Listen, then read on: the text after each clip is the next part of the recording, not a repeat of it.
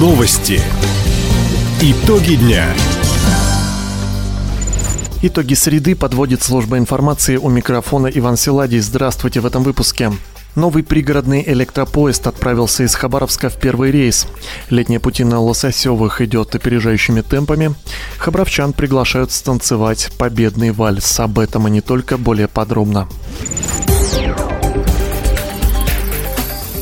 Сегодня новая электричка отправилась в первый рейс по маршруту Хабаровск-поселок Хор. В торжественной церемонии приняли участие губернатор Михаил Дегтярев и начальник Дальневосточной железной дороги Евгений Вейда.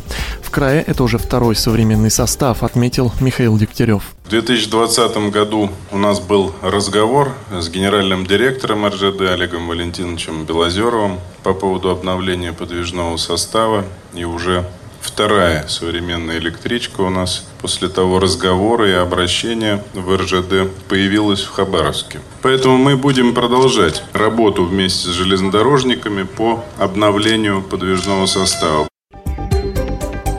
В поезде 6 вагонов, в каждом установлены удобные трехместные сиденья. Предусмотрена возможность перевозки маломобильных пассажиров, имеются информационные табло, видеонаблюдение, предусмотрено крепление для велосипедов. Также состав оснащен системой микроклимата. Рыбаки края в летнюю путину уже в полтора раза превысили показатели 2020 года. По данным Росрыболовства, на 1 августа они добыли 14 тысяч тонн киты и горбуши. Всего на Дальнем Востоке выловили 127 тысяч тонн лососевых. Это на 16% больше, чем за тот же период позапрошлого года. Промысел развивается в соответствии с прогнозами ученых. Своевременно корректируется объем разрешенной добычи. Напомним, традиционно сравнивают показатели четных и нечетных лет – это связано с особенностями жизненного цикла горбуши. Хабаровские авиалинии открывают дополнительные рейсы по маршруту Хабаровск-Охотск. Вылеты запланированы на 7, 14, 18 и 28 августа. Так в компании отреагировали на повышенный спрос в последний месяц лета. Еще одним аргументом стал предстоящий этнофестиваль «Живая вода», на который ожидается большое количество гостей. Купить билеты на дополнительные рейсы можно в кассах перевозчика. В Хабаровске на третьем этаже аэропорта и на Муравьева-Амурского 32, в Охотске по адресу адресу Белолипского, 19. Правительство края намерено заключить соглашение о сотрудничестве с Приморской сельскохозяйственной академией. Здесь будут готовить для региона специалистов по договорам целевого обучения. Сегодня такие соглашения уже действуют с Дальневосточным аграрным университетом в Благовещенске и Якутской государственной сельскохозяйственной академией. В этих вузах за счет краевой казны обучаются 11 целевиков. Всего сельхозпроизводителям края требуется 112 специалистов с высшим образованием.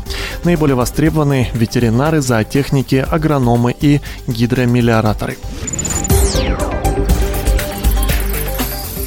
Два мини-парка появятся в поселке Ванина по программе «Тысяча дворов на Дальнем Востоке». Сейчас благоустройство идет по адресам переулок Тихий 5 и улица Молодежная 4.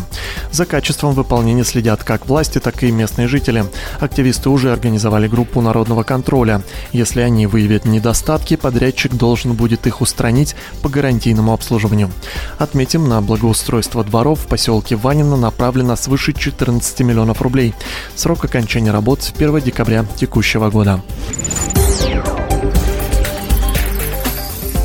В день окончания Второй мировой войны хабаровчане исполнят победный вальс. Сейчас идут записи желающих принять участие и первые репетиции. В этом году планируют набрать 130-140 пар. Для тех, кто присоединится впервые, необходимо посетить не меньше 9 занятий, чтобы выучить хореографические схемы. Причем записаться может и один человек. Организаторы помогут подобрать партнера или партнершу. Тренировки танца проходят каждый понедельник, среду и пятницу с 6 до половины восьмого вечера. Подробная информация по телефону 37 17 28. Таковы итоги среды. У микрофона был Иван Силадий. Всего доброго и до встречи в эфире. Радио «Восток России». Телефон службы новостей 420282.